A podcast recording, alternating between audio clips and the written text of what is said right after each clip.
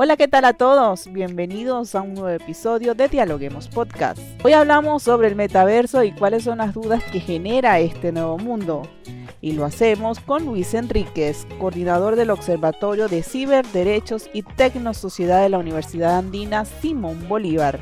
Soy Rangira Briseño y estoy aquí para dialogar con los académicos de las universidades más importantes del país. Dicen que es el futuro de Internet.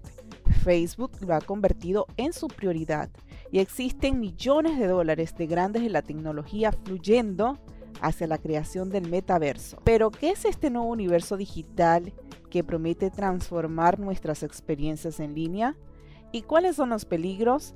Esto lo contamos en Dialoguemos Podcast. Bienvenido, Luis. Muchísimas gracias. Eh, un gusto estar aquí. Para iniciar, queremos saber qué es el metaverso. El metaverso, eh, pues básicamente es algo que se viene hablando ya hace algunas décadas, que es como básicamente un sucesor, un, tal vez un cuasi sucesor, de alguna manera, de lo que es eh, eh, la Internet que conocemos como red pública y abierta. ¿sí? Metaverso es básicamente una, una... Metaverso, para comenzar, viene de universo, ¿no? Viene más allá del universo. Eso viene a ser pues la definición de un metaverso como tal. Entonces, en ese contexto hablamos de una convergencia entre varias tecnologías, ¿sí? Y básicamente una convergencia entre eh, estas nuevas tecnologías y varias redes al mismo tiempo que pueden tener un punto pues de justamente de convergencia, ¿no? Entonces el metaverso viene a ser pues básicamente ese lugar donde podemos revolucionar aquello que conocemos como un mundo digital, ¿sí? Con plataformas, con básicamente eh, eh, interfaces, ¿sí? Donde pueden entrar pues otras tecnologías de por medio, por ejemplo, lo que es la realidad aumentada, lo que es la realidad, por supuesto, virtual, que son dos cosas diferentes, eh, donde también convergen, por ejemplo, por supuesto, la inteligencia artificial, metodologías de inteligencia artificial, como lo que es el machine learning, el deep learning, y a la vez a nivel de infraestructura, donde probablemente pues, podemos salir de un modelo centralizado un modelo descentralizado, más bien peer-to-peer, gracias a los avances de la blockchain. Luis, con todo este cambio en realidad, ¿qué es lo que busca Facebook al crear este nuevo entorno virtual? Facebook más bien necesita una reencauchada. ¿sí? Porque, a ver, voy a ser muy honesto, ¿por qué necesita una reencauchada? Porque de cierta manera, uno, a mí me parece que las nuevas generaciones, digamos, no, no los millennials para arriba, sino los centennials, ¿sí? ya le ven a Facebook como una, me parece que ya lo ven como una red social de viejos. Es decir, ya, ya, ya no están usando ellos. De hecho, Instagram se pega más a su perfil que, lo, que Facebook como tal. Entonces, eh, de alguna manera yo creo que eh, Facebook necesita reinventarse. Y por otro lado, todos los escándalos, justamente por los negocios truchos de Facebook, por, la, por la, justamente la falta de conformidad legal en temas de protección de datos personales, ¿no? Los escándalos, eh, vimos la, la, super caída de hace poco, antes Cambridge Analytica, eh, vimos a señor Zuckerberg con la cara pues torcida, pues ahí declarando, ¿no? Justamente con eh, los problemas que tenía, pues eh, todos los que estuvo afrontando. Entonces, yo creo que Facebook se desgastó muchísimo y Facebook para poder sobrevivir tiene que hacer un cambio. Y me parece que el cambio es bastante interesante porque lo que quieren es dejar a Facebook como Facebook y más bien eh, llegar pues a este metaverso de servicios de Facebook. Un día Facebook no es la compañía como tal, Facebook Inc., sino que Facebook viene a ser ya directamente simplemente una rama de este, de este holding, ¿no es cierto?, de productos. Usted al comienzo de la entrevista hablaba algo así como que Facebook quiere hacer algo parecido a Google, de hecho Instagram también funciona como un buscador, pero ¿cuál es la nueva visión de trabajo de estas redes sociales al tener un espacio virtual en 3D? Yo creo que Facebook se desgastó muchísimo Facebook para poder sobrevivir tiene que hacer un cambio y me parece que el cambio es bastante interesante porque lo que quieren es dejar a Facebook como Facebook y más bien eh, llegar pues a este metaverso de servicios de Facebook, donde ya Facebook no es la compañía como tal, Facebook Inc., sino que Facebook viene a ser ya directamente simplemente una rama de este, de este holding, ¿no es cierto?, de productos. Usted al comienzo de la entrevista hablaba algo así como que Facebook quiere hacer algo parecido a Google. De hecho, Instagram también funciona como un buscador. Pero ¿cuál es la nueva visión de trabajo de estas redes sociales al tener un espacio virtual en 3D?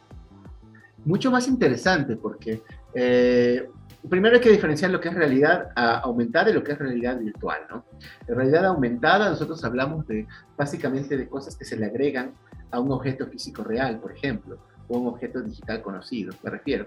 Por ejemplo, si tú estás caminando en la calle y tú puedes ver las tiendas y lo que ofrece un centro comercial, realidad aumentada quiere decir que, por ejemplo, vas a ver directamente la descripción de los productos que estás viendo en ese momento, ¿no?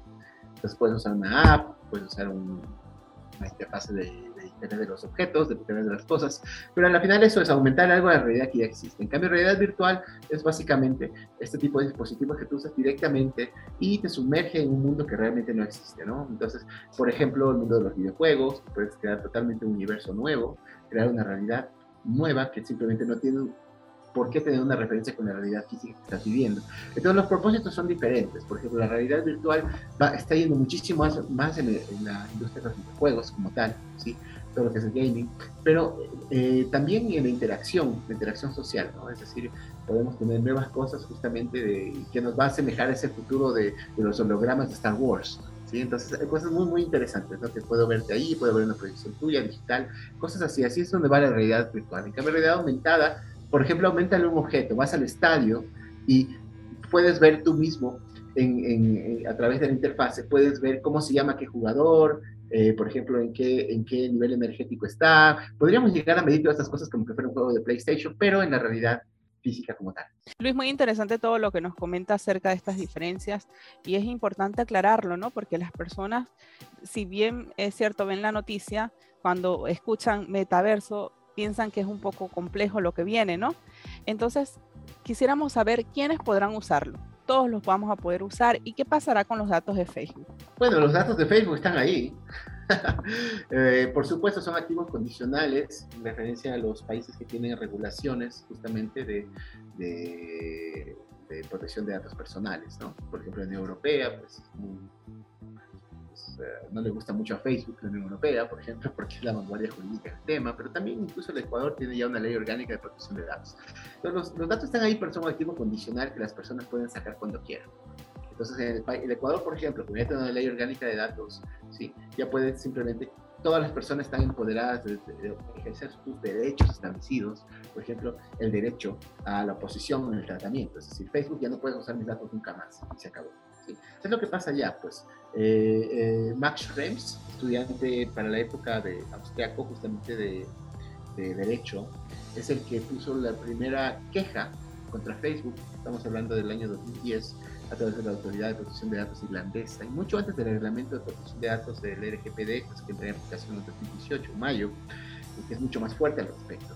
Pero entonces fue súper interesante, porque en esa época las redes sociales no te ofrecían la posibilidad de tener una portabilidad de datos, ni tampoco de recuperar tus datos. Entonces la gente te tagueaba, y tú sin tener cuenta en Facebook, estabas en todo lado en Facebook. Entonces, por eso justamente hizo este ejercicio y sacó pues un, un, paquete, pues por lo menos le enviaron Facebook después de todo esto unas 1200 páginas con sus datos, siendo que él no tenía cuenta de Facebook. Entonces ahí podemos ver el poder que tenía. Ahora sí, gracias a esta acción de Max Schrems que tumbó, por ejemplo, el acuerdo que tenían de Puerto Seguro, Safe Harbor, con empresas estadounidenses, con la Unión Europea, eh, básicamente nosotros podemos ver que ya en toda la red social tiene siempre una opción visible para decir, quiero todos mis datos. ¿Cuáles son los datos que están ahí en su red? Quiero verlos. Me lo mandan en un formato estandarizado. Entonces, sí ha sido una evolución eso. ¿Qué va a pasar con los datos de Facebook? Pues tendrán que ser una nueva un nuevo sistema justamente para, para, tener la legalidad del tratamiento. Me refiero a una nueva fórmula de consentimiento, por ejemplo, para decir, ok, ¿estás de acuerdo que los datos de Facebook ahora son parte del de metaverso Facebook, por ejemplo? ¿Sí? Van a tener que hacer eso porque el consentimiento inicial no abarca todos estos nuevos servicios que ellos quieren dar. Claro, te pregunto esto porque justamente leía la opinión de una tecnóloga y ella, eh, Victoria Petroc, no sé si usted la, leí, la ha leído, ella dice que eh, es preocupante respecto al metaverso de Facebook porque puede ser que pidan más datos, más información personal y esto podría generar más abusos, desinformación, temas que, que bueno, que se han podido corroborar en la actualidad con las actuales denuncias que maneja Facebook. Sí, totalmente de acuerdo. Ahora, ya, ya vimos eh, un poco un, yo diría un anticipo de lo que puede venir con este metaverso Facebook con justamente las, eh, las políticas de compartir datos desde WhatsApp, justamente con Instagram y con Facebook mismo, ¿no? Entonces este cambio de política sucedió, eh, pasó un malestar tremendo que todos los que, eh, digamos, los ociosos digitales que solo usaban WhatsApp, se pasaron a Telegram y se pasaron a Signal. Justamente, entonces obviamente porque el efecto de esto es que las acciones caigan, de hecho si tú ves ahorita los, los mercados financieros, el mercado bursátil, ves que Facebook ha estado en una caída limpia en los últimos no solamente semanas, meses. Entonces tú puedes ver ahí justamente que eh, Facebook se está yendo para abajo. Entonces, ¿qué es lo que va a tener que hacer Facebook? Sí es muy preocupante qué es lo que va a hacer con este nuevo tratamiento, pero, pero también ya la gente se cansó un poco de esas políticas abusivas de Facebook. Y como te digo, las nuevas generaciones le ven a Facebook como al producto de viejos. Ahora, Luis, con todo esto, ya para finalizar, ¿qué provecho se le va a sacar en el plano educativo y en el ámbito laboral? Ah, pues la tecnología está ahí y siempre depende cómo la utilizamos. Totalmente. Entonces, eh, todo esto puede servirnos para el ocio, pero también puede servirnos para el trabajo, para la educación. Depende de lo que nosotros hagamos. Y es un dilema muy fuerte que viene desde el comienzo de la World Wide Web, con la web 1.0, ¿no? Eh, de alguna manera una web estática, pero en ese tiempo todos hablábamos del anarquismo digital, es decir, de que va a ser un espacio autorregulado, fuera de la regulación, pues obviamente de los gobiernos, de, las asambleas, etcétera, del régimen jurídico de cada país. A la final fue un fracaso y terminamos en la web 2.0 bajo el imperio de lo que es el GAFA, ¿no?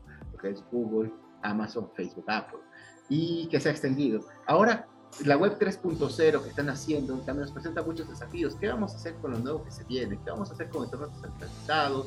¿Cómo vamos realmente a operar? ¿Va, a volver a pasar lo mismo? ¿Va a volver a, vamos a volver a tener oligopolios? Facebook es una herramienta, fue una herramienta menos muy potente para la publicidad, para publicar tus eventos, tus servicios, para que la gente trabaje, se aproveche de eso. Twitter es una excelente red, por ejemplo, para estar al día con lo que está pasando, porque te suscribes a gente que, pues, que postea las últimas novedades de cualquier sector que te interesa.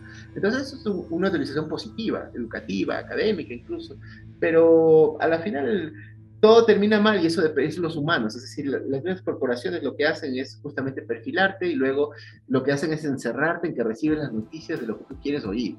Entonces tenemos mucha menos libertad de expresión de antes en las redes sociales, porque ahora, básicamente, si tú ves, te perfilan los algoritmos, te perfilan esos que son sistemas inteligentes entrenados en base a, modelos de machine learning, deep learning, entonces te perfilan y luego te mandan solo lo que a ti te gusta, porque así te gusta la red social, ¿no es cierto? Entonces no te contradicen, tú ya solo vas a ver lo que quieres. Entonces queda mucho más polarizada la sociedad y lamentablemente la mayoría de gente carece del conocimiento para darse cuenta que está haciendo a la final un producto, porque usarlo de otra manera en redes sociales es en cambio aprovecharse del sistema que te ponen y eso es justamente lo que te digo, aprovecharlo para educarte, aprovecharlo, por ejemplo, para la publicidad de tu negocio. Creo que eso es lo que debemos buscar todos con redes sociales, pero lamentablemente la gran mayoría de gente cae en el ocio y en el desperdicio total, ¿no? Bueno, gracias por acompañarnos en esta entrevista, Luis. Chao, muchísimas gracias Dialoguemos y pues a la orden siempre. Recordamos nuestras redes sociales, estamos en Twitter, Facebook e Instagram como arroba dialoguemosinfo y les invitamos a profundizar nuestros contenidos a través de la www.dialoguemos.es. También estamos en la www.elcomercio.com y www.eluniverso.com. Soy Rangira Briseño, nos escuchamos en un próximo podcast.